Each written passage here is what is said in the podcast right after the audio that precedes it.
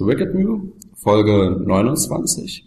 Äh, mit mir Stefan Kuller. Ich bin immer noch in Berlin. Äh, kaum eine Stunde ist vorbei und äh, schon wieder habe ich den neuen Interviewpartner.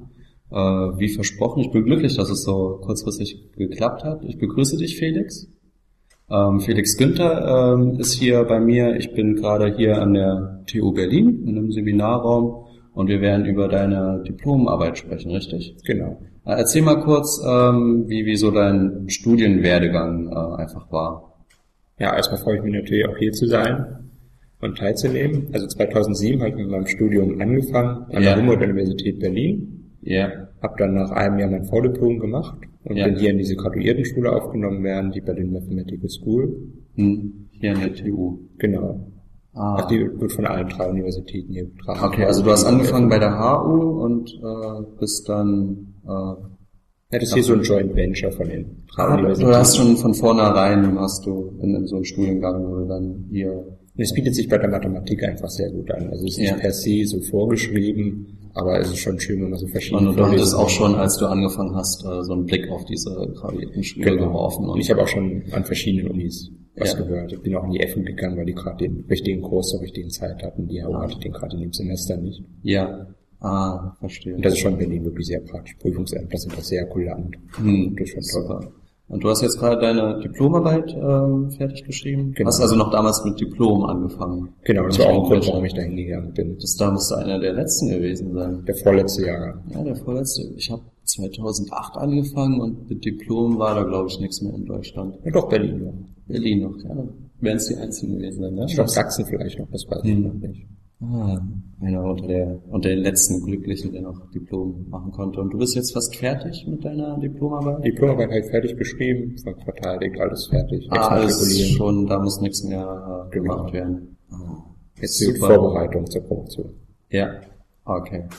Ähm, gut, dann worum geht's in deiner Diplomarbeit? Also das Hauptthema sind homogene Lorentz-Mannigfaltigkeiten. Ja.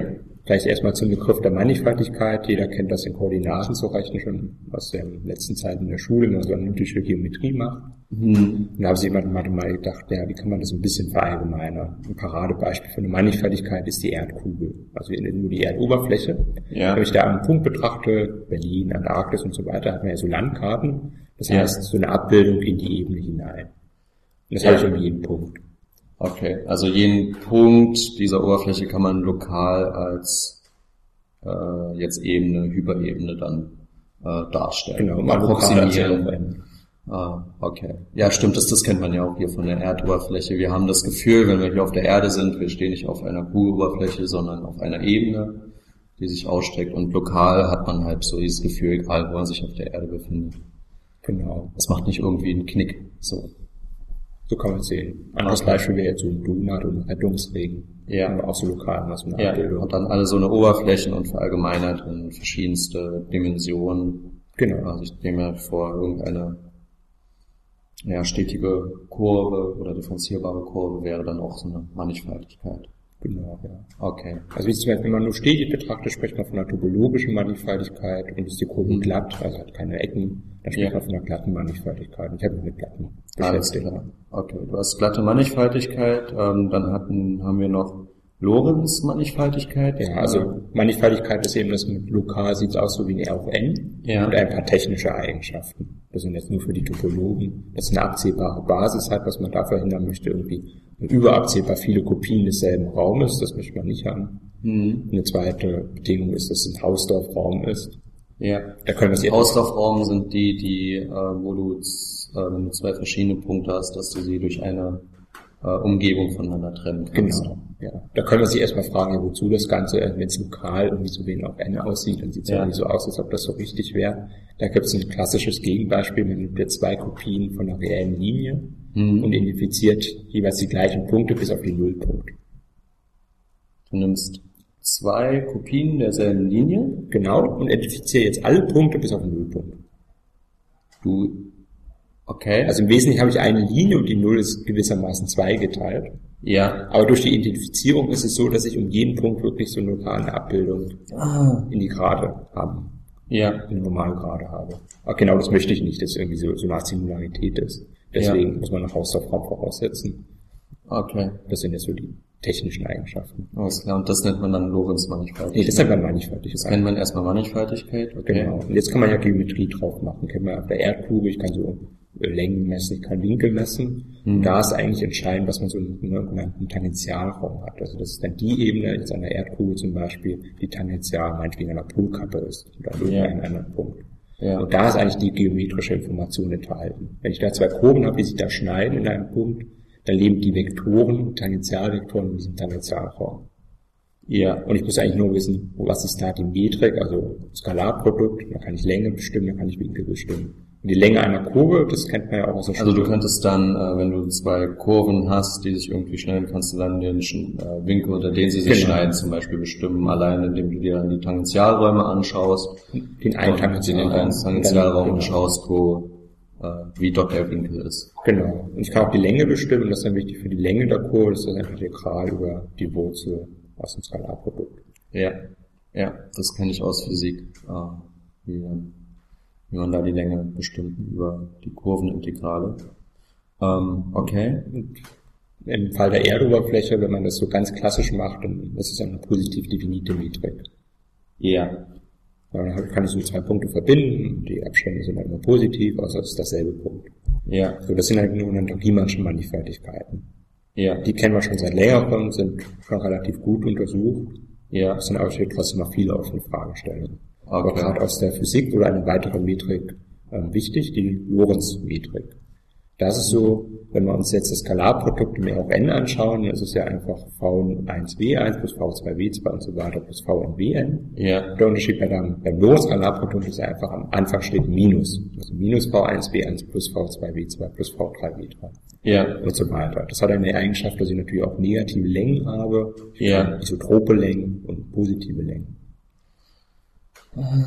Du kannst dann auch, ähm, und es ist bestimmt auch möglich, dass dann zwei äh, Punkte, die verschieden voneinander sind, trotzdem den Abstand null haben. Genau, wenn man jetzt R auch n mit dieser Metrik. Wenn man den R auf N mit dieser Metrik hat. Und du kannst auch negative Äh, es, ist- es ist ja keine Metrik, aber Ja. sagen wir mal mit diesem, mit diesem Abstandsbegriff ja, versehen. All Verallgemeinerung dann der Metrik. Ich Genau. glaube, das folgt ja auch aus den Metrik-Aktionen direkt, dass sie eigentlich immer größer gleich Genau. sein muss. Also es ist keine Metrik, aber eine Verallgemeinerung aus etwas, was Ja, man man das jetzt so Metrik als, als Topologe betrachtet. Ja. Und da so gleich, wenn da zwei Punkte im Abstand größer als null halt, und ich nehme diese Lorentz-Metrik und nehme aus der Physik, da habe ich eine Zeitkomponente Ja. und dann betrachte ich einfach, wie Ja. schnell ist das Licht in diesem Zeitabschnitt, wie, wie Weg kann es zurücklegen. Abstand größer null heißt einfach, das Licht kann das einfach nicht erreichen. Ja. Gleich null heißt, ich kann es erreichen, kleiner null heißt, ich kann noch ein bisschen warten, bis ich das Licht losschicke. Ah, okay. Dann ist die Anwendung wahrscheinlich dann auch aus der Relativitätstheorie. Genau. Ähm, weißt du da irgendwie so die Zusammenhänge oder? Man hat ja da auch so eine Lorentz-Metrik, Hm. also Lorentz-Skalarprodukt. in Okay, und eine Lorentz-Mannigfaltigkeit wäre jetzt eine Mannigfaltigkeit, wo im, in den jeweiligen Tangentialräumen man nicht das normale Skalarprodukt hat, sondern dieses Lorentz-Skalarprodukt Genau. oder Lorentz-Skalarprodukt. So Das hat, genau, das hat mich einen Punkt und das hängt irgendwie auch glatt ab. Also das ist jetzt irgendwie nicht völlig konfus. Ja. Okay. Gut. Dann haben wir schon mal geklärt, was eine Lorentz-Mannigfaltigkeit ist. Jetzt hast du noch homogen gesagt. Beziehungsweise, was ich mich auch damit beschäftigt habe, sind Iso, äh, Isometriegruppen. Hm. Das ist auch wichtig für den Begriff der Homogenität. Und das ist einfach, wenn wir zum Beispiel die Erdkugel angucken und jetzt wirklich als glatte Kugel betrachten und jetzt einfach Ja. drehen, jetzt sieht die ja danach genauso aus. Ja. Egal wie ich es mache. Ja. Und jede so eine Abbildung der Mannigfaltigkeit auf sich selbst, also zum Beispiel eine Drehung der Kugel, Ja. ist dann eine Isometrie, wenn sie danach genauso aussieht wie vorher. Okay, also alle Abbildungen, die die Mannigfaltigkeit äh, abbildet. Die Mannigfaltigkeit, also meine Vorstellung ist immer, dass eine Mannigfaltigkeit an sich immer in einem höherdimensionalen Raum lebt. Im Riemannschen Fall ist das auch immer richtig. Okay, also, aber im das- Riemannschen Manifest kannst du es auch so mit dieser induzierten Metrik machen. Ja, also wenn ich mir eine Kugel vorstelle, dann stelle ich sie mir halt immer in einem dreidimensionalen Raum Genau. vor. Und wenn ich das dann äh, verallgemeinere, würde für mich eine dreidimensionale Mannigfaltigkeit auch in einem vierdimensionalen Raum nehmen. Das geht wieder nicht. Das geht wiederum nicht. Aber es gibt einen klassischen Einwendungssatz von äh, Whitney, der sagt, Ja. dass du jede Mannigfaltigkeit zumindest, glaube ich, in den doppeldimensionalen Raum einbetten kannst. Ah, okay. Also dreidimensionale Mannigfaltigkeit kannst du zumindest im sechsdimensionalen Raum vorstellen. Wenn Okay. du jetzt aber noch eine Metrik hinzufügst, Ja. also nicht mal so klar im Riemannschen Fall, gibt es einen Einbettungssatz von Nash, Hm. der aussagt, dass du jede Riemannsche Mannigfaltigkeit in einen hinreichend hochdimensionalen Raum auch so einbetten kannst, dass es genau diese induzierte Metrik ist, wenn du es einfach Ja. Skalarprodukt, was du vom R auf N gegeben hast. Ja. Problem bei Lorentz-Mannigfaltigkeit stimmt das Resultat einfach nicht. Okay, gut. Da Aber das ist schon mal Abstraktionen. eine interessante Sache, dass ich mir dann, äh, dass ich halt wissen muss, äh, dass Lorentz-Mannigfaltigkeiten halt nicht immer einbettbar sind oder nicht in einen höheren dimensionalen Raum leben können überhaupt. Also zumindest die Struktur selber ohne Ja. die Metrik, die kannst du dir in einem höheren Mhm. dimensionalen Vorst- Raum vorstellen. Aber das die Metrik nicht mehr. Okay. Verstehe. Gut. Und jetzt waren wir bei Isometriegruppen. Wir haben dann also Abbildung einer Mannigfaltigkeit in sich selber und wenn sie dort Die Geometrie gleich- erhalten. Wenn die Geometrie ähm, erhalten bleibt, dann äh, ist es so eine äh, äh, isometrische. Abbildung. Genau. Okay, und die Menge aller isometrischen Abbildungen wird dann bestimmt eine Gruppe sein, weil Genau. Verknüpfungen äh, von zwei isometrischen Abbildungen wieder isometrisch ist und deswegen nennt man sie dann Isometriegruppe, oder? Genau. Okay. Wenn wir zum Beispiel bei der Kugel sind, dann äh, ist es die orthogonale Gruppe O2. Ja, also du kannst drehen und du kannst spiegeln. Genau, und da sieht man auch, dass es zwei Zusammenhangskomponenten hat. Ja. Aber, und ähm, weiter, der O2 ist jetzt nicht irgendeine Gruppe, sondern hat auch eine Struktur der Mannigfaltigkeit. Nochmal? Die O2 hat eine Struktur einer Mannigfaltigkeit. Die U2 selber hat eine Struktur Genau. einer Mannigfaltigkeit.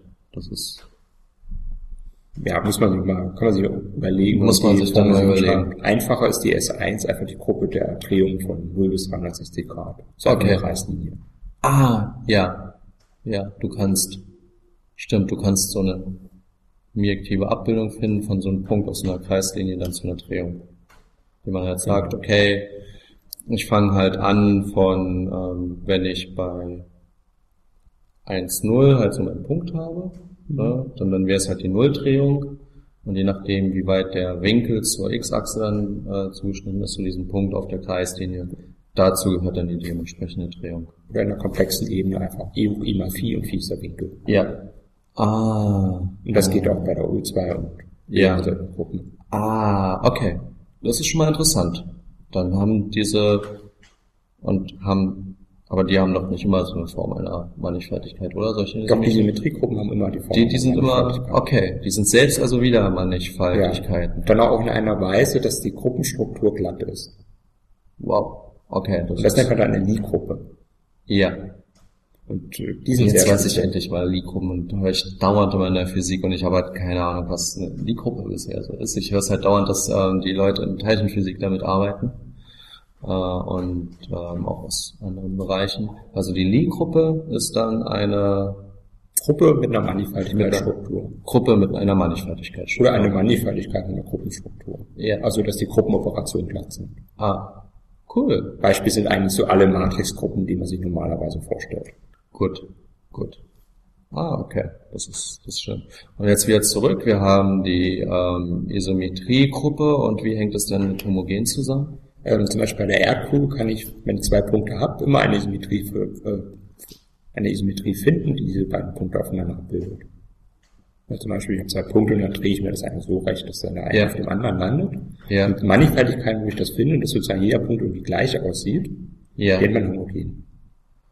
Ah, Und das Schöne ist, wenn ich dann die Krümmung bestimmen will, dann muss ich ja nur alles an einem Punkt eigentlich ausrechnen. ja, weil die anderen gleich aus. Punkte sehen dann gleich aus. Dann du findest so eine, ja, du kannst es dann so zurück abbilden über so eine Isometrie, dass dann halt ein Punkt auf einen anderen Punkt dran drauf liegt und ähm, da sich dann die Struktur erhalten bleibt, also die, äh, äh, die diese Mannigfaltigkeit vorher und nachher halt eh gleich aussieht, heißt es, dass diese Mannigfaltigkeit in jedem Punkt gleich aussieht. Ja. Also für lokale Größen muss ich das einfach nur an einem Punkt ausrechnen. Das ist Okay. der große Vorteil. Gut. Gut, dann äh, habe ich zumindest verstanden, was jetzt eine homogene Lorentz-Mannigfaltigkeit ist. Ähm, und die hast du jetzt in deiner Bachelor, äh, in deiner Diplomarbeit untersucht. Unter anderem, ja. Also erstmal von der Lorentz-Mannigfaltigkeit haben wir die Symmetriegruppen angeschaut, in dem Fall, dass die Lorentz-Mannigfaltigkeit ein endliches Volumen hat. Mhm. Also, beziehungsweise man kann das eigentlich auch ein bisschen einschränken auf kompakte Lorentz-Mannigfaltigkeiten. Das ja. sind schon Resultate, die man schon seit 20 Jahren etwa kennt. Ja. Und es gibt einfach zwei Ansätze. Einer funktioniert im kompakten Fall und einer funktioniert im endlichen Volumenfall. Und jede kompakte Mannigfaltigkeit hat auch endliches Volumen. Deswegen ja. ist der eine Fall ein bisschen allgemeiner und den habe ich dann und du hast den, okay, und du hast dann den Fall des endlichen Volumens, also du hast eine Mannigfaltigkeit, die ein endliches Volumen hat. Ein Lorentz-Mannigfaltigkeit mit einem endlichen Volumen, genau. Okay, und da habe ich bei die Isometriegruppen angeschaut. Und, okay, also das Problem geht darum, du hast eine Lorentz-Mannigfaltigkeit, die homogen ist und äh, ja, erstmal nur eine Lorentz-Mannigfaltigkeit mit endlichem Volumen. Okay, nur eine Lorentz-Mannigfaltigkeit. Okay, also nur eine Lorentz-Mannigfaltigkeit, die ein endliches Volumen hat und du möchtest die Isometriegruppe dazu genau. bestimmen. Das ist das Grundproblem. die Idee dahinter ist einfach, wenn ich homogen haben möchte, ja. dann ist es wirklich gut zu wissen, wie sieht die Isometriegruppe aus. Ah, okay. Das sind mal so homogene Räume. Ja. Wenn man das in der Differentialgeometrie hat, da stellt man eine Mannigfaltigkeit einmal als die Gruppe äh, vor, die transitiv drauf wirkt. Das heißt, transitiv ist genau diese, ich kann von jedem Punkt zum anderen Punkt kommen. Ja. Und ich teile dann die Fixpunktgruppe aus. Von einem Punkt. Ja. Die beiden Gruppen muss ich kennen und dann kann ich im Wesentlichen die Mannigfaltigkeit beschreiben. Deswegen, okay. das die, die, die Gruppen zu kennen, ja. dann kenne ich die Mannigfaltigkeit. Ah, das, deswegen will man die Gruppen kennen, weil wenn man die Gruppen halt kann, dann weiß man zum einen, ob sie homogen ist, die Mannigfaltigkeit oder nicht kann es dann bestimmen. Also oder anders ausgedrückt, wenn man dann die Translationsgruppe ähm, bestimmt, das ist die, die halt einen Punkt auf einen anderen Punkt irgendwie abbildet, also die verschiebt die irgendwie, also die innerhalb so der äh, Mannigfaltigkeit dann Punkte verschiebt. Ja, die Symmetriegruppe ist das ja. Die Symmetriegruppe, okay. Und, und was machst du damit nochmal? Also, wenn ich weiß, dass die Mannigfaltigkeit homogen ist, dann gucke ich mal an, wie sieht die Symmetriegruppe aus. Ja. Das kenne ich schon aus dem davor. Ja. Und dann kann ich das mit Hilfe dieser Gruppe und der Fixpunktgruppe beschreiben. Okay. Okay. Also die Isometriegruppe gibt dir eine Beschreibung deiner Lorentz-Mannigfaltigkeit. Ja. Nicht direkt, aber die sind sehr, sehr wichtig. Deswegen. Okay, aber die ist zumindest ziemlich wichtig. Deswegen will man die halt äh, bestimmen. Und es geht jetzt darum, bei Lorentz-Mannigfaltigkeit mit endlichen Volumen oder die Isometriegruppe wie man dann daran kommt. Die Idee ist erstmal, wenn man im kompakten Riemannschen Fall ist, da ja. kennt man das Resultat schon, das ist nämlich die Symmetriekurve ist immer kompakt. Okay. Umgekehrt, jede kompakte Lie-Gruppe wirkt ähm, isometrisch und lokal effektiv auf einer Riemannschen Mannigfaltigkeit. Lokal effektiv oder beziehungsweise effektiv heißt dann einfach, dass ich jetzt nicht zu viele, effektiv heißt einfach nur die Identität, nur das Einzelement wirkt als Identität. Ja. Lokal effektiv heißt, ich habe noch eine Überlagerung davon. Okay, okay, also im kompakten Fall ist... Kompakten Riemannschen Fall kennt man und deswegen ist die Frage, ja, wie sieht es im Lorenz-Fall aus? Okay. Da ist die Antwort, ist nicht mehr immer kompakt. Ja. Trotzdem möchte man wissen, na gut, wie, wie weit ist es vom kompakten Fall entfernt? Kommt vielleicht ein Faktor hinzu und so weiter. Ja. Da ist wichtig, zu jeder Lie-Gruppe gehört eine Lie-Algebra, das entspricht dem Tangentialraum im Einzelement. Okay. Und durch die Gruppenstruktur kriegen wir eine besondere Algebrenstruktur. An, an dem Einzelelement oder an jedem einzelnen Element? Am Einzelelement. Ich kann auch jedes einzelne Element nehmen und bei der Gruppe ja. kann ich ja auch einfach verschieben. Okay. Das ist also eigentlich egal. Man nimmt auch klassischerweise das Einzelelement, ist irgendwie so mhm. ausgezeichnet. Gut. Und das nennen wir dann die Algebra. Da hat man ja. dann einerseits ist das ein Vektorraum als Tangentialraum ja. und ich habe so die sogenannte Lie-Klammer. Ja. Kann das ja als Kommutator Vektorfelder zum Beispiel. Ja, oder also ich kenne es in Quantenmechanik dann als diesen äh, so A, B minus B, A. Ja, das sind Beispiele von der Lie-Klammer. Okay. Also die Matrizen bilden auch eine Lie-Algebra. Okay. Mit genau dem, was du gesagt hattest. Mit, mit dieser, genau dieser Definition. Wir hatten es da mal verwendet, um halt zu schauen, wann zwei Matrizen halt kommutieren oder nicht kommutieren. Und äh, ja, okay. Ähm, aber ähm, um mal wieder so ein bisschen zurückzukommen, ähm, du hast, du willst dann die äh, Isometriegruppe bestimmen von endlich dimensionalen. Und man weiß bei endlichen Volumen, bei endlichen Volumen und man weiß bei Lorenz Mannigfaltigkeiten zumindest, dass da die dieses Teil, ähm, die Isometriegruppe nicht kompakt sein muss. Genau. Und äh, und diese Abweichung vom Kompakten kann man besten mit der Lie-Algebra äh, Liga-Hypon-Theorie. Okay. Deswegen gehe ich von der Lie-Gruppe runter auf die Lie-Algebra, also wie sieht die Lie-Algebra der Symmetriegruppe aus. Okay.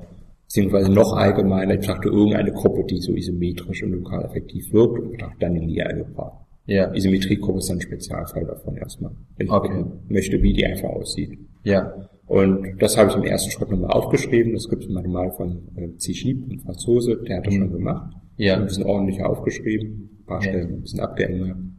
Ja. Und da ist das Ergebnis, ich habe, die Lie-Algebra zerlegt sich in drei Teile. Mhm. Einerseits einen kompakten, halbeinfachen und einen abelschen Teil. Die Idee dahinter ist einfach, das ist immer so der kompakte Teil. Also jede kompakte Lie-Gruppe hat genauso eine Lie-Algebra. Kompakt einfach, halbeinfach plus abelsch. Also das sind jetzt spezielle Algebren, bestimmten Eigenschaften. Abelsch zum Beispiel ist der Kommutator verschwindet, mhm. also kommutativ. Ja. Kompakt halb einfach ist zum Beispiel einfach kompakt, na gut, es kommt von einer kompakten Nie-Gruppe und halb einfach Meister Kommutator äh, liefert wieder die gesamte Algebra. Okay, okay. Also das muss ich auf jeden Fall ähm, wiederholen. Du hast eine, äh, du, du schaust dir eine Lie-Algebra an und ähm, der Franzose hat gezeigt, dass du, wenn du dann diese, ähm, dass dann die Lie-Algebra auf jeden Fall zerfällt in einen äh, abelschen Teil. Das ist dort, wo die, wo der Kommutator dann äh, verschwindet. verschwindet, null wird, also wo die einzelnen Elemente kommutativ sind in der in der äh, Multiplikation, in dieser Algebra-Multiplikation. In dieser Klammer, sagt man. In dieser Klammer. Und du hast den anderen Teil, der war halb kompakt halb einfach. Kompakt halb einfach. Und das bedeutet, dass kommt von einer kompakten Nie-Gruppe, das heißt, okay. es kompakt. Ja. Und halb einfach heißt, der Kommutator liefert die gesamte Algebra. Der Kommutator, das heißt, wenn du, äh, wenn du aus dieser Menge dann äh, die, diese Lie-Klammer von allen möglichen zwei Elementen nimmst, dann kriegst du wieder die komplette äh, Menge. Genau. Okay. Gut. Und das haben parallel dazu auch noch zwei Amerikaner, Adams und Stuck, herausgefunden, aber ja. die haben gerade den kompakten Fall betrachtet. Okay. Und ihre Methoden funktionieren auch so nur im kompakten.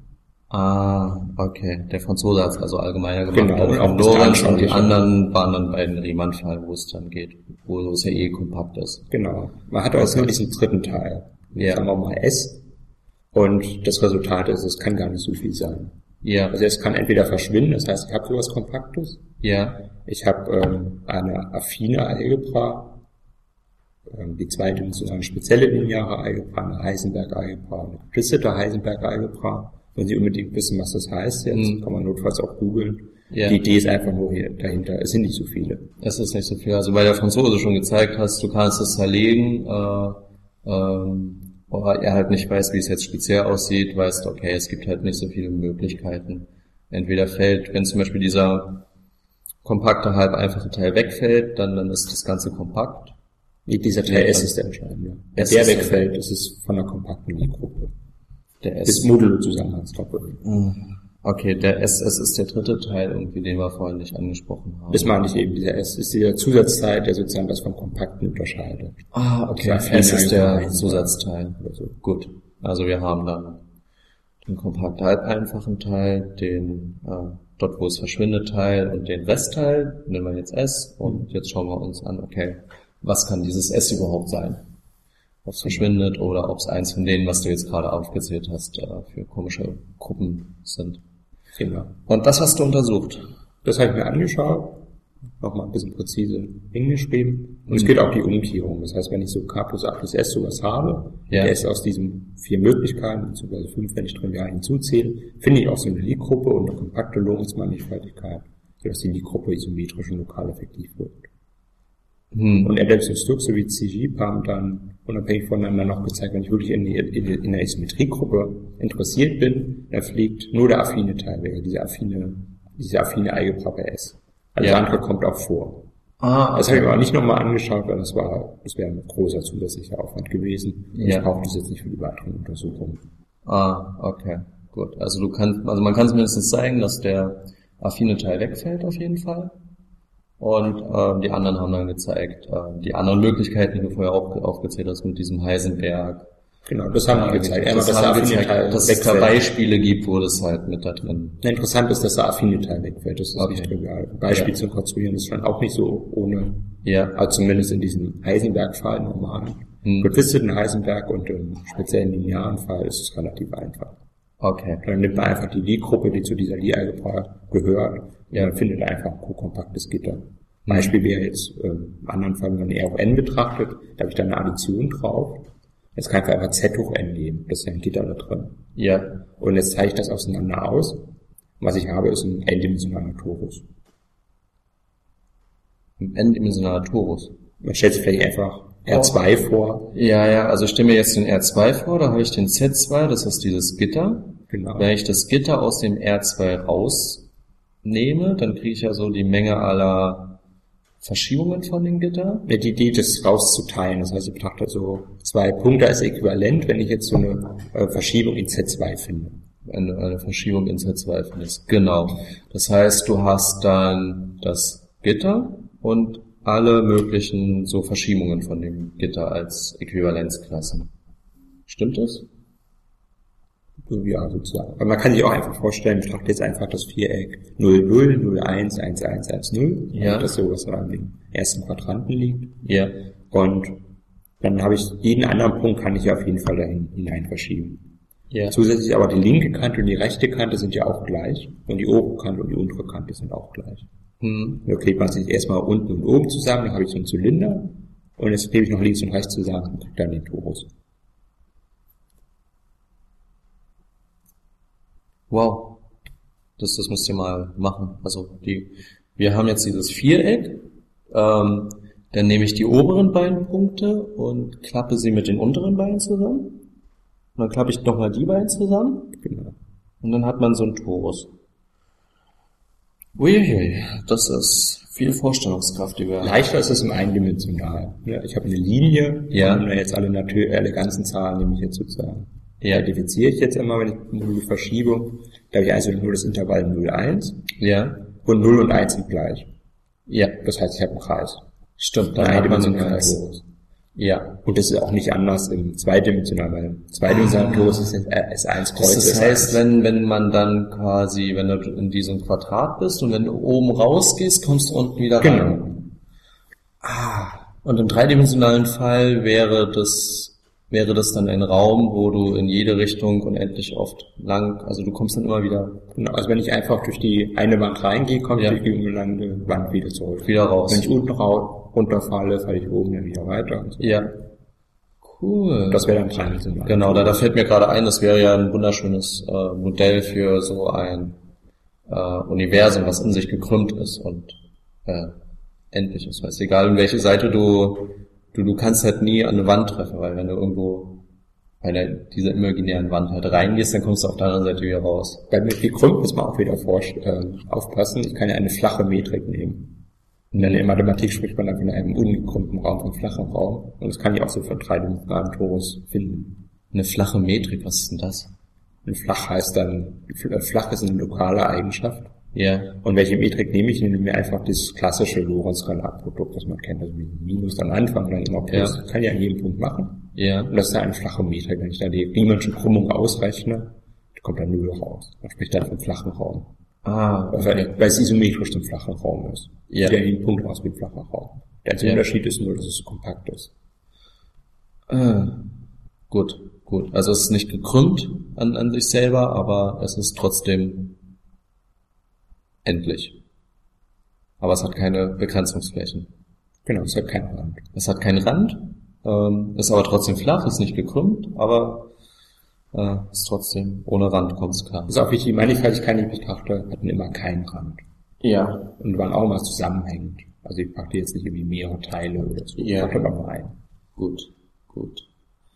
Ähm, okay, und wie sind wir jetzt nochmal dahin gekommen? Ähm, Wir waren bei der Isometriegruppe Ja. und die haben wir jetzt ja beschrieben. Hm? Und jetzt können wir das auf den homogenen Fall anwenden. Wenn ich weiß, dass die Isometriegruppe kompakt ist, Ja. äh, wenn, ich, wenn ich weiß, dass die äh, Lorentz-Mannigfaltigkeit, die ich jetzt als ein paar voraussetze, homogen ist, Hm. dann weiß ich, die Isometriegruppe wird transitiv aus, das heißt, ich komme bei jedem Punkt zu jedem anderen. Ja. Und jetzt betrachte ich, naja gut, wie kann die Fixpunktgruppe aussehen? Das ist jetzt der nächste Schritt. Die Fixpunktgruppe. von irgendeinem Punkt. Was ist die Fixpunktgruppe? Das- Wenn wir uns zum Beispiel wieder die Kugel vorstellen, ja, kann man sich alle möglichen Drehungen vorstellen und Spiegelungen. Halten wir einfach mal den Nordpol fix. Was Ja. bleibt da noch übrig? Na gut, ich kann Nordpol und Südpol festhalten und drehen. ja, Oder ich kann durch eine Ebene spiegeln, die den, durch den Nordpol geht und Südpol. ja. Okay. So, die Also wir haben dann alle. Drehungen um die Drehachse direkt zwischen Nord- und Südpol und wir haben alle Spiegelungen, die und ähm, das ist die Fixpunktgruppe bezüglich des Nordpols. Genau. Ah, okay, also für jeden Punkt definiert man dann die Fixpunktgruppe als die Gruppe aller isometrischen Abbildungen, die genau diesen Punkt fix lässt. Genau. Und eigentlich, wir haben ja jetzt die gesamte Isometriegruppe betrachtet. Das Ja. wäre jetzt hier die U2 im Fall der Sphäre. Ja, Und die Fixpunktgruppe wäre jetzt einmal die S1, also eine Drehung, und ich kann ja noch spiegeln. Also Ja. S1 Kreuz Z2. ja, Was ich aber eigentlich gerne dann mache, der Einfachheit halber, ich weiß schon, dass die Zusammenhangskomponente der Isometriegruppe transitiv wird. Schon da komme ich von jedem Punkt zu jedem anderen. ja, Das heißt, ich schmeiße jetzt mal die anderen Zusammenhangskomponenten weg, weil das wäre, betrachte ich einfach nur noch die SO2. ja. Und dann ist die eine S1. Also bei den homogenen Mannigfaltigkeiten frage ich jetzt immer die Ah, okay, Zusammenhangskomponente. weil, weil du ähm, schon allein von den Drehungen äh, jeden Punkt auf jeden Genau. anders, also bei der Kugel kannst du die Kugel immer so drehen, dass du die, äh, irgendeinen beliebigen Punkt auf einen anderen vorgegebenen Punkt drehen kannst. Das heißt, die Spiegelung brauchst du gar nicht mehr. Die teilst dann raus, betrachtest dann nur noch die Drehungen und davon betrachtest dann nur noch die Fixpunktgruppe und dann hast du die SO1, einfach nur die SO2. SO, SO2. Das heißt, die normalen Drehungen. Genau. Die Idee einfach an der ist, je kleiner was ist, desto einfacher Ja. ist es normalerweise zu beschreiben. Okay. Ah, weil du, du, du brauchst, ähm, du brauchst also letztendlich manchmal nie die gesamte Isometriegruppe, sondern nur diese, äh, nur irgendeine Untergruppe davon, aber so, dass du von jedem Punkt auf jeden anderen Punkt irgendwie kommst. Ich bin immer die, so die Zusammenhangskomponente von der 1. Hm. Okay. Und jetzt brauche ich hier diese Fixpunktgruppe. Ja. Da ist die Frage natürlich, wie kann die aussehen? Im Riemannschen Fall, da ist ja die Symmetriegruppe kompakt, wenn die Mannigfaltigkeit kompakt ist. Dann ist auch die Fixpunktgruppe kompakt, weil das eine abgeschlossene Untergruppe ist. Das kann man sich relativ Ja. leicht überlegen. Die Frage ist, was ist im Lorenz-Fall? Antwort, es ist nicht immer kompakt, die Fixpunktgruppe, Ja. aber die Zusammenhangskomponenten sind kompakt. Die Zusammenhangskomponenten von, Von der Fixpunktgruppe. Es kann sein, dass sie aus mehreren Teilen besteht. Also Okay. haben wir auch so S1 kostet 2 in dem einen Fall. ja. Das kann jetzt auch hier passieren, dass es mehrere Komponenten sind. Ja. Aber eine Komponente, Beispiel jetzt DS1, ist mal kompakt. Okay. Gut. Könnte auch jetzt auch unendlich Also du kannst sie, ähm, weil wenn du da von diesen Zusammenhangskomponenten redest, heißt es, du kannst es immer als dann ein Kreuzprodukt von kompakten Mengen darstellen.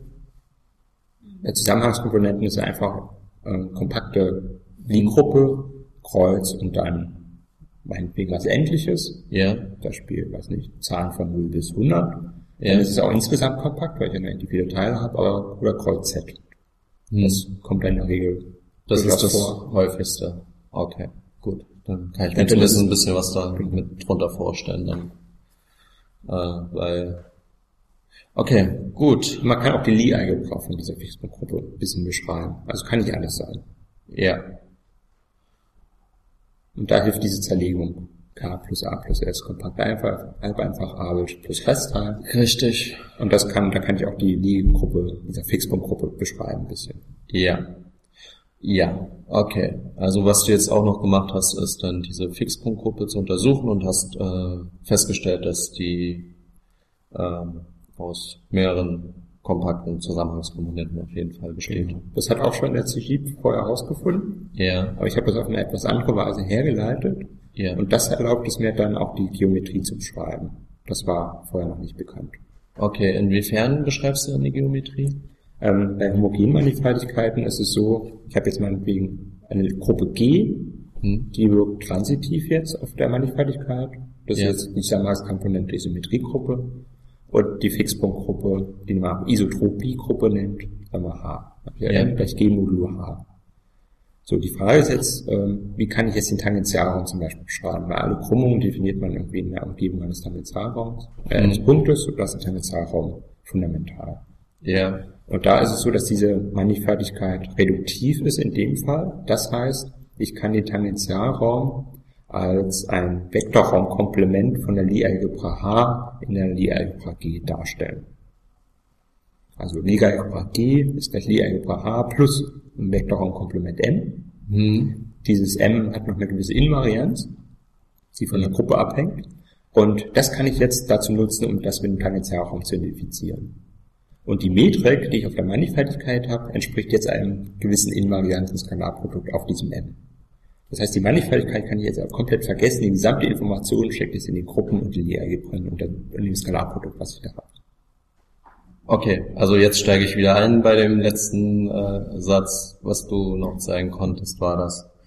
Die gesamte Information zur Mannigfaltigkeit kannst du direkt aus den ähm, aus, aus dieser Isometriegruppe und der dazugehörigen Lie-Algebra ablesen. Isotropiegruppe. Und Genau. Das ist eigentlich immer dann der Fall, wenn die Mannigfaltigkeit reduktiv ist. Im Riemannschen ja. Fall ist das immer der Fall. Ah, ah, okay, das nennt man reduktiv sein. Das nennt man reduktiv sein. Also genau reduktiv sein heißt, ähm, du musst, ähm, wenn, wenn du die Isometriegruppe äh, weißt und die dazugehörige Lie-Algebra, dann weißt du, wie die Mannigfaltigkeit wäre. Also formal heißt einfach, existiert so ein invariantes Vektorraumkomplement. Okay, gut.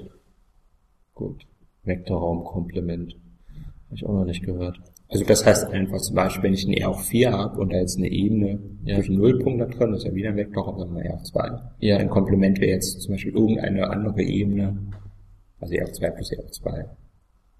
Bei R auf 4 kann man sich jetzt nicht so viel vorstellen. Sagen wir mal R auf 3 und nehme ja. eine Ebene, dann ist das irgendeine Gerade, die nicht in der Ebene liegt. Das ist ein Vektorraumkomplement. Ah, okay. Gut, okay, so dass du äh, ein Vektorraumkomplement ist dort, wo dann ähm, eine ich, ich weiß nicht dort, wo diese zwei Vektorräume, also wo der Schnitt davon dann nur der Nullvektor ist genau. ähm, und wo die Summe von beiden dann den kompletten Raum ausführt. Das ist dann ein Vektorraumkomplement. Okay, gut. Das hat man ja in der Linie ja. Genau. Der sich halt aus den, äh, wenn man von dem Untervektorraum eine Basis bildet mhm. und die dann zu einer Basis ergänzt von dem gesamten Raum und nur die Ergänzung davon nimmst, dann spannt die Ergänzung auf jeden Fall mal ein Komplement dann genau. auf. Okay. Und jetzt muss ich wieder zurück. Also jetzt habe ich verstanden, was ein Vektorraumkomplement ist. Und irgendwas war, was war da mit dem Tangentialraum? Das, sind ja Untervektorräume. Ein Tangentialraum bei der Mannigfaltigkeit, der beschreibt man ja irgendwie die Geometrie. Da ja. steckt die Information drin. Die Frage ist, kann ich das jetzt irgendwie rüberlüften auf dem Level der Lie-Algebra? Ja. Da ist die Antwort im reduktiven Fall ja. ja. Das entspricht einem gewissen invarianten Lorentz-Skalarprodukt auf diesem Vektorraumkomplement. Okay. Okay, okay, dann merke ich mir einfach reduktiv bedeutet äh, die Information von der ähm, von, von der Mannigfaltigkeit steckt schon in der Isometriegruppe drin. Genau. Der dazu Lie-Algebra. Gut, und da weiß man, im Riemann-Fall ist jede Mannigfaltigkeit, jede kompakte, jede kompakte äh, Riemann-Mannigfaltigkeit. Äh, homogen, Mannigfaltigkeit. Homogen auch noch? Ne, sonst kann ich es nicht so darstellen in diesem okay. Modulo H. Das ist immer der homogene Also wir brauchen auf jeden Fall einen homogenen Fall. Ja, ansonsten kann ich das gar nicht betrachten. Ach, okay, verstehe. Also in einem homogenen, kompakten Riemann-Mannigfaltigkeit, da ist es auf jeden Fall, sind alle reduktiv und du hast jetzt untersucht, wie bei homogenen, kompakten Lorentz-Mannigfaltigkeiten es ist und bist da zu welchem Ergebnis gekommen? Das ist wieder reduktiv. Ist wieder reduktiv. Gut. Und jetzt kann ich die Geometrie beschreiben. Ja. Das habe ich jetzt gemacht in dem Fall. Also wir hatten ja diesen Restteil S. Mhm. Jetzt habe ich Abhängigkeit davon die Geometrie beschrieben. Wenn der S trivial ist, das habe ich mir nicht angeschaut, weil das ist eigentlich der kompakte Teil. Ja. Da ist das Problem, es gibt so viele kompakte Lie-Gruppen, da, da kann man nicht so schöne Ergebnisse erzielen. Ja. Und das Interessante ist natürlich dieser nicht kompakte Fall. Was kommt da überhaupt hinzu? Und das ist ja das, was man im Riemann Fall überhaupt gar nicht hatte. Ja. Und da gibt es nur den S2R-Fall, also den speziellen linearen Fall, und gibt Liste Heisenberg. Ja. Diese anderen beiden, die ich vorher genannt hatte, affine Algebra und Heisenberg Algebra, die fliegen im homogenen Fall weg. Ah, okay, genau. Affin flog sowieso weg, das hast du ja schon erzählt. Ne? Dass das, ja, aber das äh, kann ich separat zeigen. Das ohne das du separat ohne irgendwas anderes. Und wenn du jetzt noch homogen dazu nimmst, dann fällt auch dieses Heisenberg genau. irgendwas Teil weg und dann hast du nur noch zwei. Genau, und die beiden habe ich mir dann genau untersucht. Ja. Die sehen dann alle möglichen Krümmungen aus. Ja. Isotropiedarstellung, wie sieht die aus? Ja. Ah, und dann bist du zu allen möglichen Ergebnissen gekommen, wie da die Geometrie aussieht. Genau. Also vielleicht ein sehr wichtiges Resultat ist dies über die sogenannte Ritchie-Krümmung. Mhm. Das ist ein besonderer Krümmungsbegriff der, aus der Physik, weil der in der Physik sehr große Anwendung hat in der ähm, allgemeinen Relativitätstheorie. Ja. Der Ritchie-Tensor. Ist das, das ist das so eine Krümmung dann vom Raum? In gewisser Weise, ja. In gewisser Weise, gut, dann man nennt es dann auch Ritchie-Tensor, weil es ja, ähm, gibt dann aus zwei Elementen des Tangentialraums gibt es jetzt eine Zahl raus, also ja. zwei Null-Tensor. Null, weil es sozusagen kein Vektor ist, sondern eine Zahl. Ja. Und der beschreibt, genau wie du gesagt hast, die Krümmung im Raum gewisserweise. Und da mhm. steckt dann in der Einstein-Gleichung dann irgendwie Energie drin und ich glaube, das ist irgendwie Ritchie gleich, irgendwas mit Energie, Energietensor oder so, irgendwelche Faktoren, mal die Metrik. Ja. Das möchte man haben. Ja. Das ist eine Lösung der Einstein-Gleichung, das wäre ein Modell für ein Universum. Und wenn ich keine Energie habe, das ist ein Vakuum, da habe ich nichts. Ja. Dann ist die Ritchie-Tensor gleich Null. Solche Mannigfaltigkeiten nennt man Ritchie flach. Ja. Jetzt weiß man, homogene Riemannsche Ritchie-flache Mannigfaltigkeiten, die sind immer flach. Da verschwindet auch der sogenannte Riemannsche Krümmungstensor, ja. der eigentlich der fundamentalste, also der, die Mutter aller Krümmungstensoren ist. Ah, okay. Der macht dann aus vier Tensoren eine Zahl. Aber das ist gerade zu viel, deswegen gibt man ein bisschen weniger an Ritchie-Tensor. Ja. Der beschreibt auch schon sehr viel. Also es gibt in der äh, Differentialgeometrie verschiedene Begriffe für die Krümmung einer genau. Mannigfaltigkeit. Also fundamental ist die Riemannsche Krümmung. Ja. Ist gerade dieses 4, 0, dann schmeiße ich quasi irgendwie zwei Teile weg, dann habe ich 2, 0 ist Ritchie, dann kann ja. ich nochmal noch mal zwei wegschmeißen, das heißt jeden Punkt ordne ich eine Zahl aus, das ist dann die Skalarkrümmung. Also eigentlich die gängigsten Krümmungsgrößen. Ja, gut. Und ja, im Riemannschen Fall hat man das, dass die homogene Riemannsche Mannigfaltigkeit, die Ritchie-flach ist, auch flach ist. Ja. Brauche ich nicht immer unbedingt Kompaktheit. Hm. Frage ist natürlich, wie es im Lorentz-Fall ist. Erstmal die Antwort, das kennen wir schon seit einigen Jahren. Die Antwort ist erstmal im Allgemeinfall nein. Es gibt Ritchie-flache, nicht flache Lorentz-Mannigfaltigkeit, die homogen sind. Ja. Die sind allesamt nicht kompakt. Das ist die Frage, na gut, wie sieht es im kompakten Fall aus? Die Frage ist, glaube ich, immer noch offen. Ich kenne jetzt keine Antwort, aber ich habe jetzt den Schritt gemacht, zu zeigen, dass eine Isometriegruppe zumindest kompakt ist. Ja. Also wenn ich eine nicht flache, Ritchie-flache, kompakte, homogene Lorenz-Mannigfaltigkeit habe, dann weiß ich, dass die Symmetriegruppe kompakt sein muss. Okay. Das war vorher eigentlich klar, die könnte ja auch nicht kompakt sein. Ja. Die Antwort ist, sie ist aber kompakt. Sie ist aber kompakt und äh, damit kannst du, äh, du, du hattest ja, warte mal, homogen aber das war jetzt kein Fall, wo du dann aus dieser Kompaktheit deiner Isometriegruppe dann auf die Geometrie irgendwie schließen konntest. Also was, was ist da das Problem, dass du äh, da nichts weiter sagen kannst? Das Problem ist, ähm, in dem Fall, dass da noch so ein Teil S war, also diese spezielle lineare Algebra oder ja. ähm, diese Heisenberg-Algebra, dann konnte ich die Mannigfaltigkeit relativ gut beschreiben, weil dieser Teil S, das ist sozusagen der Lorenz-Teil, ja. Und dieser kompakte Teil K plus A, ja. in einem Fall kommt noch ein bisschen mehr hinzu, aber das ist jetzt unwesentlich, das entspricht einer kompakten Riemannschen Mannigfaltigkeit. Hm. Also im Wesentlichen dann die, in den Krümmungsbegriffen, die ich dann rauskriege, besteckt immer so der Term einer kompakten Riemannschen Mannigfaltigkeit hin. Die kennen wir relativ gut, aber das Problem ist, so allgemein lassen sich schwer Aussagen treffen, weil es einfach viel zu viele kompakte Lie-Gruppen gibt. Ja. Plus eben dieser Extrateil. Dieser Extrateil, das ja. sind ganz bestimmte Lie-Gruppen mit ganz bestimmten Metriken ja. kann konkret ausrechnen. Ja. Das Problem ist, wenn ich im kompakten Fall bin, habe ich diesen Teil S nicht. Ja. Und da habe ich jetzt diese kompakte Riemannsche Mannigfaltigkeit, mit der ich vergleiche. Oder die, die, die da irgendwie drinsteckt, nicht mehr. Ah, okay. Also gerade dadurch, dass du einen zusätzlichen Teil hast, wird es einfacher. Genau. Das ist, äh, klingt ein bisschen paradox, weil Klingt ich würde ja, ja meinen, wenn du den, äh, egal ob diesen Teil S oder nicht hast, hast du ja eh äh, so viele Möglichkeiten, dann, äh, also alle Möglichkeiten von dieser kompakten Jemand-Links hast du auch dann, wenn, wenn du den Teil S hast, aber gerade weil du den Teil S hast, geht es dann einfacher. Ja, wobei, ich habe da natürlich immer die Terme von diesem kompakten Riemannschen Mannigfaltigkeitsteil. Das ist ja. sozusagen eine Blackbox, die ich jetzt einfach einsetze. Ah, okay. Das Problem ist einfach nur im Fall, dass die ähm, Isometriekurve kompakt ist, ja. ich mehr die Blackbox einsetzen. Das ist gesamt schon eine Blackbox, wo ich dann einfach ah, weiter weiß. Ah, verstehe, verstehe, weil du hast ähm, bei deiner Untersuchung hast du schon vorausgesetzt, dass du von dem Nicht-S-Teil, also diesen ähm, affinen Teil und diesem kompakt halt einfachen Teil, das ist halt schon den weißt. Teil nicht affin. Äh, Abelschen, genau, Abelschen Teil und den Kompaktteil, einfachen Teil schon weißt, was das da für eine Geometrie ist und dann schaust du noch, was über das S zusätzlich reinkommt. Genau. Und jetzt bist du im Fall, S fällt weg und du musst dich hier schon mit davor auseinandersetzen und da ist es halt so, dass es so enorm viele Möglichkeiten gibt, dass du da nichts Konkretes Das Problem ist einfach nur, ich finde diese kompakte Riemannsche Mannigfaltigkeit nicht mehr. Ja. Habe vorhin gesagt, dieses, ähm, beim reduktiven Fall kann ich die Metrik auf diesen, dieses Vektorraumkomplement zurückführen. Ja, Das Schöne ist, dieses Vektorraumkomplement kann ich auch noch beschreiben. ja. Und da steckt dieser Teil S im Wesentlichen drin. Ah, okay.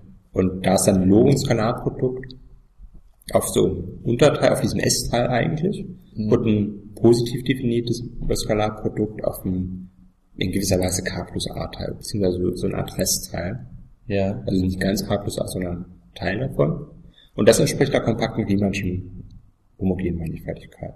Ja. Das ist der Vorteil. Ich habe einfach so einmal dieses Teil S mit Skalarprodukt und mit Lohe-Skalarprodukt und diesem Riemannschen Teil, hm. die man halbwegs gut kennt. Im einen Fall ist es nur noch ein bisschen miteinander verwoben, also die Formen sind ja nicht, nicht trivial. Mhm. Aber der Vorteil ist, ich kann das so ein bisschen vergleichen. Hm. Nachteil ist natürlich nur, wenn ich das, diesen S-Teil nicht habe, dann, dann finde ich einfach keine kompakte Riemannsche homogene Mannigfaltigkeit, die Okay. drin liegt. ja, Und dann weiß ich einfach, okay, die, die Gruppe ist jetzt kompakt. hm. Wenn ich das genau bestimmen möchte, müsste ich jetzt mir die, die Gruppen alle anschauen. Was Ja. sind da möglich für invariante Skalarprodukte? Wie können diese Isotropiegruppen da aussehen? Ja. Das ist einfach das zu ist viel. zu viel. Hat man auch im Riemannschen Fall, soweit ich weiß nicht. Ja, Ich habe mal eher so allgemeine Aussagen. Ein paar allgemeine Aussagen konnte ich auch treffen. Ja. Zum Beispiel das mit, diesem, mit dieser Ritchie-Krümmung. ja. Ja. Gut, gut. Haben wir da noch ähm, andere? Äh, ja, haben wir dann so die Bachelor, äh, die Diplomarbeit so im Großen jetzt überschlagen oder hast du noch andere Dinge untersucht? Das war eigentlich so, so der wesentliche Das Teil. war so der wesentliche Teil. Ähm, okay, muss mal schauen. Ich bin jetzt nämlich schon, äh, muss mich schon ziemlich jetzt konzentrieren, dass ich halt schaue, die ganzen neuen Begriffe einigermaßen in meinem Kopf verwirren, so ich so die äh, Gedanken fassen wir einfach nochmal äh, ganz zum Schluss vielleicht so äh, kurz zusammen, was du gemacht hast. Äh, Ähm, du hast ähm, untersucht homogene Lorentz-Mannigfaltigkeiten, ähm, Mannigfaltigkeiten kompakte homogene Lorentz-Mannigfaltigkeiten. und ähm, und äh, Lorentz-Mannigfaltigkeiten unterscheiden sich halt von Riemann-Mannigfaltigkeiten, dass du dort ähm, halt keine Metrik hast über ein Skalarprodukt, sondern dieses Skalarprodukt. Ist schon ein Matrix über ein Skalarprodukt. Ja, also je nachdem, wie, wie, wie man es jetzt betrachtet. Also es ist, du kannst, also es ist eine andere Metrik in Anführungsstrichen, weil du kannst auch negative Längen draus haben. Du, du hast halt ganz andere Axiome als wie die, ähm, jetzt die Also in diesem Punkt jedenfalls, ja. in diesem Punkt. Das ist alles immer lokal, ne? Das Ja, ist es alles ist- immer lokal bei jedem Punkt in diesem Tangentialraum dann drin, die Genau. Geometrie. Okay. Und ähm, du hast dann untersucht, wie die ähm, ähm, wie die Isometriegruppen, das die Isometriegruppen, das ist die äh, Menge aller Abbildungen auf der ähm, Mannigfaltigkeit, die die Struktur erhalten lässt. Und du hast dann untersucht, wie diese Isometriegruppen an sich aussehen für die Lorentz-Mannigfaltigkeit. Davor gab es das Ergebnis, dass Leute es schon für den Fall einer Riemann-Mannigfaltigkeit untersucht haben. Und Das ist schon Fall, uralt eigentlich. So Das ist schon, okay, das ist schon uralt, okay. Und den Fall einer kompakten Lorentz-Mannigfaltigkeit. Genau, das haben Das war der, das war der, das waren die Amerikaner. Genau, der Franzose hat es schon für den endlichen Volumen. Okay, der Franzose hat schon für ein endliches. Aber der hat es nicht so sauber aufgeschrieben. Das, Okay. war, das war eigentlich der, das Hauptstück der Arbeit. Da kann Ja. man zwar keinen Blumentopf gewinnen, Ja. aber das war eigentlich, wo ich die meiste Arbeit investiert habe. Hm, Später war dann äh, bei den Homogenmannigfaltigkeiten eine gute Idee, Ja. und der Rest war dann wieder Ausrechnung. Ah, okay. Okay. Gut. Und dann hast du ähm, die Arbeit des Franzosen äh, also quasi übernommen, nochmal äh, schöner aufgeschrieben, endlichen- geändert. Und da hast du dann untersucht, was dieser, also die Lie-Gruppe zerfällt in einen abischen Teil, in einen kompakt halb einfachen Teil und in diesen S-Teil und du hast halt untersucht, was, wie dieser S-Teil aussehen könnte. Ähm, und dann bewiesen, dass es, es gab da irgendwie vier Möglichkeiten und zwei davon, also einen konntest du rausstreichen, So von vornherein? Ja, das haben wir, die anderen gemacht. Das- das haben wir, das habe ich mir selber auch nicht angeschaut. Ah, okay, gut. Nur die zwei Teile. Ah, ach, du homogen- hast genau, du hast es dann konkret ausgesch äh, angeschaut. Im homogenen Fall, Im ja. homogenen das ist einfach Fall. zu sagen, dass da zwei Teile, Teile wegfallen. Okay, dann fallen diese zwei Teile weg und du hast dir die zwei, die übrig bleiben, dann angeschaut und dann geschaut, was dann für eine Geometrie da rauskommt. Genau. Und die hast du dann konkret auch ausgerechnet und gezeigt, okay, hey, so sieht dann, so sehen dann die Mannigfaltigkeiten dann aus. Die Geometrie. Die Geometrie Nein, aus. aber ich habe eigentlich nur die lokale Geometrie im Wesentlichen betrachtet. Okay. Gut. Und Die Quintessenz war das mit diesem, mit dieser Ritchie-Krümmung. ja, mit der Ritchie-Krümmung und ähm, ich glaube, da solltest du am besten nochmal wiederholen. Jede Ritchie-flache, nicht flache, homogene, kompakte Losmannigfaltigkeit hat eine kompakte Isometriegruppe. Okay, das ist ein schöner Satz. Äh, gut, und ähm, ja, und das war so im Grunde äh, Diplomarbeit. Genau. Ah, perfekt. Also Ich, ich finde es halt echt schön, äh, ohne halt vorher so, ich weiß nicht, ob die Hörer das bemerkt haben, ich habe halt vorher noch keine Differentialgeometrie gehört, so mit Mannigfaltigkeiten habe ich vielleicht so am Rande irgendwas, wenn, wenn die anderen, weißt du, davon so erzählt haben. Äh, ich glaube, Tangentialraum habe ich mal gehört, aber äh, finde es halt echt gut, wie, wie gut du es mir beschreiben konntest. Ähm, Das Bild, was ich immer vor Augen habe, ist eigentlich die Erdkugel. ja, also es ist schön, wie man das alles so an einfachen Beispielen dann beschreiben kann, auch mit dieser Isometriegruppe. Genau. Äh, das, das finde ich echt Das Schöne an der Mathematik ist, oder gerade an der Differentialgeometrie, man darauf behauptet, Fachchinesisch zu sprechen. Ja. Aber wenn man jetzt gerade bei Mannigfaltigkeiten ist, diese ähm, Abbildung in den EON, diese Landkarte, die nennt man Karte. Ja. Und sagen Sammelsurium von Karten, was die gesamte Erdoberfläche abdeckt. Wie würdest du Ja. das nennen? Ein Atlas. Richtig, heißt Atlas. Sehr intuitiv. ja, das ist auf jeden Fall ziemlich intuitiv. Oh, das finde ich gut. Ja, da soll mal jemand sagen, wir Mathematiker reden unverständlich. Stimmt überhaupt gar nicht. Ähm, okay, und wie geht's dann ähm, jetzt weiter? In der Diplomarbeit bist du fertig. Hast du dann auch vor, jetzt weiter auf dem Gebiet zu forschen? Also ich hatte vor kurzem die ähm, bei einer Studierendenkonferenz vorgestellt, die Arbeit, Mhm. und einen Forschungsaufenthalt gewonnen. Bei Schöne Ja. war es mal 27 Teilnehmer, 11 haben einen Forschungsaufenthalt gewonnen, also war Ah, schon sehr großzügig. Ja. Und da hoffe ich mir vielleicht noch ein bisschen was anzuschauen. Also was bedeutet das jetzt, ein Forschungsaufenthalt? Ich darf ein bis zwei Wochen nach Bonn fahren, das Hausdorf Research Center, Ja. und dort mit anderen Leuten reden, ein paar Vorlesungen vielleicht anhören, Seminare, je nachdem, Und dann es da halt auch deine äh, Diplomarbeit dort vorstellen Ja, wahrscheinlich. und vielleicht auch gerade mit diesem, dieser Ritchie-Krümmung. Da, Ja. da interessiert mich natürlich, was ist das Endresultat? Hm. Gibt es vielleicht ein Gegenbeispiel? Ja. Also eine Ritchie-flache, nicht flache, kompakte homogene Lohnungsmannigfaltigkeit. Oder was ich eigentlich eher meine Betreuerin auch vermuten, dass sowas nicht gibt. Und dann natürlich, warum, wo es Ja. ja. weiß. Das wäre noch interessant, das rauszufinden. Ah, In meiner Promotion mache ich jetzt was völlig anderes. Ja. Ich gehe von der Differentialgeometrie zur diskreten Differentialgeometrie. Zur diskreten Differentialgeometrie. Ja. Was ist das denn? Also da kann ich vielleicht so wieder ein Paradebeispiel äh, vorführen, wenn man jetzt die Kugel nimmt, da kann die gewissermaßen approximieren durch ein Polyeder. Zum Ja. Beispiel ein Fußball. Ja. so Ecken und Kanten. Also Ja. ja. fünf Ecken und sechs Seiten zusammenklebt Ja, das, das wäre doch auch, ähm, also ich kenne das wie Pi ausgerechnet oder so approximiert wird über N-Ecke, da wird ja auch der Kreis über ein regelmäßiges N-Eck approximiert und das wäre, okay, und dann habe ich eine Vorstellung von so einer Die Approximation. bei der diskreten Differentialgeometrie ist jetzt nicht mehr so die Approximation an sich, das Ja. wäre so ein abgrenzbar Prozess, sondern möchte jetzt Geometrie auf diesen Polyedern zum Beispiel machen. Okay, Die Frage, was ist Krümmung überhaupt? ja, Wenn zum Beispiel auf so einer Seitenfläche, auf so einem Sechseck lebt, der ist Ja. ja komplett flach. ja, Aber da kann Krümmung irgendwie nicht die Fehler sein. Ja, aber man interessiert sich schon, ähm, dass dann im Grenzwertprozess dann auch die Krümmung des Kreises dort irgendwie rauskommt. Das sollte irgendwie rauskommen, ja. Ja, erstmal so die Definition erstmal hinkriegen, so dass sie auch ja, das, das, ist, so- das wird problematisch, weil du hast ja dann auch so Eckenkanten, also so Genau. Stellen, wo es überhaupt gar nicht glatt ist, aber das, was letztendlich rauskommt, soll glatt sein, also muss man da schauen, dass man da sinnvolle Definitionen drauf findet. Ein Beispiel für so eine zweidimensionale Fläche von Krümmung ist die sogenannte Gauss-Krümmung. So ein paar Beispiele für eine Krümmung, weil die nur von der Mannigfaltigkeit irgendwie selber abhängt und nicht je nachdem, wie ich sie einbette. Ja. Es gibt auch Krümmungsdefinitionen, die hängen davon ab, wie ich es mir genau vorstelle, obwohl es Okay. eigentlich die gleiche ist. Ja. Auskrümmung ist was Fundamentales.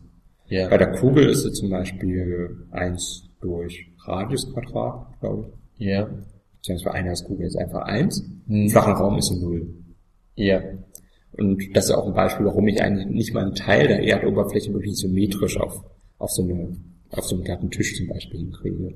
Hm. Irgendwas geht schief. Das, was man normalerweise so nimmt, sind konforme Abbildungen, die die Winkel erhalten, aber die Längen nicht. Ja. Das heißt, lokal weiß ich zumindest, wenn ich zwei Linien miteinander verbinde auf so einer Landkarte, der Winkel stimmt mit denen auf der Erde überein. Ja. Ist, glaube ich, in der Seefahrt sehr wichtig. Ja. Aber zwei Punkte werden nicht mehr durch eine Gerade verbunden. Deswegen sieht man, wenn man mit einem Flugzeug fliegt, so diese komische Gerade im Flugweg, dann ist es ja so eine Kurve. Ja. Das ist ja einfach daran, dass die Abbildung, die man nimmt, nicht längentreu ist. Dass Ah. die kurze Verbindung keine Gerade mehr ist. Ah. Da ist zum Beispiel die ja. Gaußkrümmung sehr wichtig. Hm. Und die Frage ist, was ist Gaußkrümmung dann auf so einem Polyeder? Wie Ja. gesagt, auf den Seitenflächen kann es irgendwie nicht sein. Da Ja. kann man überlegen, auf der Seitenkante. Da ist aber eine, eine Einrichtung irgendwie auch flach.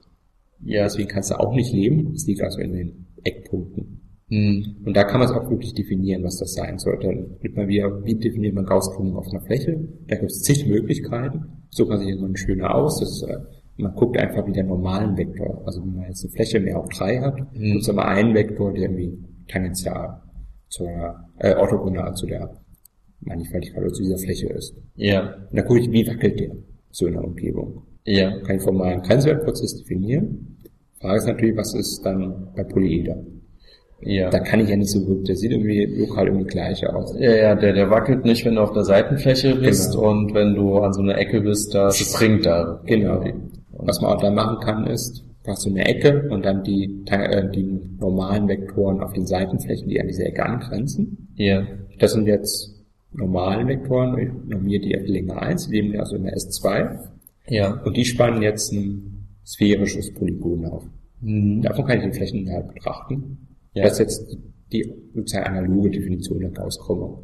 Ah, also du schaust dir an, wenn du dann bei so einem Polyleder auf einer Seitenfläche bist, dann schaust du dir an, wo die äh, normalen von den Ecken, äh, Von diesen Wo- Seitenkanten, wo, ach, von den Seitenkanten, wo äh, da, die Flächen, Seitenflächen, die an dieser Ecke angrenzen. Ah, okay, also du definierst die Krümmung dann auf der Ecke direkt und du Genau. schaust dir die Seitenflächen an und die spannen ja irgendetwas auf und je nachdem, wie stark, also wie viel aufgespannt wird, desto stärker ist es dort gekrümmt. Gewissermaßen, ja. Gut. Und das Schöne ist, das kann man ja auch, erstmal, das ist ja ein bisschen ein schwieriges Konstrukt. Ne? Mhm. Was, was kommt da überhaupt raus, wenn ich es ausrechnen möchte? Ja. Schön, das kann man ganz einfach ausrechnen. Wenn du einfach die Winkel auf diesen Seitenkanten, die, die da an der Ecke angrenzen, summiere die auf, mache Ja. ein Minus davor und addiere 2 Pi. Also 2 Pi minus Summe dieser Winkel. Das kann man Oh. sich gewissermaßen als Winkeldefekt vorstellen. Also wenn ich im flachen Raum bin, also Ja. zum Beispiel so sechs Sechsecke, die aneinander grenzen, das Winkel um 60 Grad. Hm. Die Summe ist 2 Pi, 2 Pi minus Ja. 2 Pi ist 0. Ja. Ich habe sozusagen den vollen Blick. Wenn Okay. ich jetzt auf einem Kegel bin oder auf einem Fußball, wenn ich da einmal rundum gucke, habe ich weniger als 2 Pi rundum Ja. Blick. Das heißt positiv gekrümmt. Ja. Wenn ich auf einer Sattelfläche bin, es irgendwie ja, einmal nach oben geht und einmal nach unten an dem Punkt, Mhm. dass ich mehr Blick habe, vielleicht bei 400 Grad oder so, dann habe ich dann also minus 40 Grad. Ah, okay. Also Gaußkrümmung, das ist negativ Ja. Ja. Und wenn man den, den Grenzwert betrachtet, kommt zum einen diese Gaußkrümmung raus. Mhm. Das ist die erste Motivation. Die zweite Motivation ist, naja gut, die Definitionen waren ja irgendwie ähnlich. Mhm. Und das letzte Argument, warum das wirklich die richtige Gaußkrümmung ist, der Satz von Gauss-Bonnet gilt. Der sagt aus, wenn ich zum Beispiel, wir kennen aus dem glatten Fall, wenn ich eine geschlossene Fläche habe, das Ja. heißt kompakt und ohne Rand, Beispiel Torus oder Sphäre, Mhm. Torus mit zwei Löchern, solche Dinge, dann ist das Integral über die Krümmung, also summiere gewissermaßen die gesamte Krümmung auf, Ja. die hängt nur von der Topologie ab, von, der, von dieser Fläche. Nur von der Anzahl der Löcher, die ich habe. Ja. Dafür ist hat null Löcher, Torus hat ein Loch und so weiter. Da kann man eine Mhm. Formel mit Hilfe der Euler-Charakteristik angeben und diese Euler-Charakteristik kann man wieder mit der Form, mit der Anzahl der Löcher berechnen. Okay, gut. Ja, Die entscheidende Aussage ist nur, das hängt nur von der Topologie ab. Ich kann es Ja. irgendwie verformen, es kommt immer dasselbe raus. Ah, Und okay. im Gut. Polyeder-Fall ist das äh, Resultat dasselbe. Wenn ich die Ja. Gauss-Krümmung in allen diesen Punkten aufsummiere, kommt wieder 2 Pi mal die Euler-Charakteristik raus. Das hängt nur von der Topologie ab. Ja. Ah. Also es überträgt sich dann alles, was man dann aus dem normalen glatten Fall kennt, dann auch auf den diskreten Fall. Die Frage ist Oder was, was kann man da irgendwie erstmal vernünftig definieren? Ja. Aber ihr habt dann eine Definition gefunden oder äh, Schon, ja. die, die gibt's schon und äh, die, die hat halt so schöne Eigenschaften. Das ist halt so ein Paradebeispiel für das, was man möchte. Man möchte also die Theorie, die man aus, der glatten Theorie kennt, irgendwie Ja. für einen diskreten Fall vernünftig machen. Ja. Zum Beispiel auch mittlere Krümmung kann man dann so definieren, Minimalflächen, alles, was man so aus der glatten Theorie kennt, das möchte man halt auch im diskreten Fall haben. Ja. Das ist jetzt die große Arbeit, da zu machen. Und ein Teil, mit dem ich mich dann beschäftige, wäre so eine Diskretisierung von Flächen. Also man wirklich so eine gewisse Approximation, weil ich mir jetzt diese Fläche angucke und gucke, was sind da konforme Abbildungen. Also Ja. diese Winkel erhalten, weil die halt sehr wichtig sind. Nicht nur im Landkartenbau sozusagen, sondern auch in der Geometrie, Differentialgeometrie an sich. Mhm. Die möchte ich dann unter anderem untersuchen. Mhm. Ah, Okay. Gut. Ähm, das das finde ich spannend. Ähm, mal schauen, vielleicht können wir da mal eine Folge einfach machen, wenn das schon ein bisschen weiter fortgeschritten ist. Ja. Äh, ich habe jetzt erstmal keine weiteren Fragen, um auch ehrlich zu sein, weil mein Kopf ist äh, schon wieder gut voll, vollgepackt mit ganz viel neuen Wissen. Finde ich echt Wahnsinn. Ähm, dann, was hast du noch äh, irgendetwas zum Abschluss? Ja, wenn Ansonsten- jemand einer Zuhörer eine Frage hat, kann er mich gerne Genau, wo äh, er erreicht dich, äh, wie kann er dich dann erreichen? Einfach felix.günther.googlemail.com. Alles klar, gut. Und wenn es vielleicht auch andere Leute gibt, ähm, vielleicht hören ja auch mal welche aus der TU ähm, äh, zu. Ich weiß, nee, ich weiß sogar, dass Leute aus der TU äh, auch zuhören. Wenn sie das interessant finden, dann Man kann auch die Diplomarbeit im Archive sich anschauen. Ah, dann musst du mir unbedingt dann mal den Link äh, schicken, dass ich den dann halt auch auf die Sendung draufsetze. Wenn ich mag. Die Nummer ist 1106.5539. wie, wie läuft das eigentlich mit diesem Archive ab? Das ist doch so eine große ähm, Paper-Sammlung. Genau. Äh, und die ist kostenlos, das ist das Besondere, ne? dass du halt kostenlos drauf zugreifen kannst und kannst auch kostenlos uploaden oder Ja, das geht auch kostenlos, aber das ist eine gewisse Qualitätsprüfung. Du musst zum Beispiel jetzt hier meinen Promotionsbetreuer fragen, ob er mir das erlaubt. Da Ja. musst du dann bestätigen, als Endorser so, äh, Ja. genannt. Und dann konnte ich das erst hochladen. Ah, also du brauchst jemanden, der sagt, hey, das, was der andere Ja, macht, das das, ist in Ordnung, das ist kein Genau. Müll und äh, du kannst es hochladen und er muss es dann quasi freischalten. Deswegen. Und das Archive hat dann Vorteil, da gucken ja die meisten Leute hin. Ich habe es Ja. auch bei der HU, die hat auch einen eigenen Server für so ähm, digitale Diplomarbeiten. Hm. Da hatte ich erstmal viel Aufwand, das in deren Schema reinzupressen, habe mehrere Wochen da dran gearbeitet. Ja. Das ist jetzt auch drin. Das ist der Vorteil, dass man es über die Universitätsbibliothek findet. Aber Ja. sonst findet es eigentlich kein Schwein. Ja. Deswegen ins Ja. Archive. Ah, okay. Super. Dann packen wir auf jeden Fall den Link äh, auch auf deine Diplomarbeit dort äh, hin. Und dann wünschen wir dir mal viel Erfolg noch jetzt in den nächsten äh, Jahren und dann auch viel Spaß in Bonn. Vielen Dank. Und äh, vielleicht hören wir uns dann mal wieder. Und ähm, ich verabschiede mich dann auch von euch. Vielleicht ähm, gibt's noch morgen eine Folge aus Berlin. Aber das steht auch noch nicht fest. Und äh, ansonsten hören wir uns dann wieder im nächsten Semester. Servus.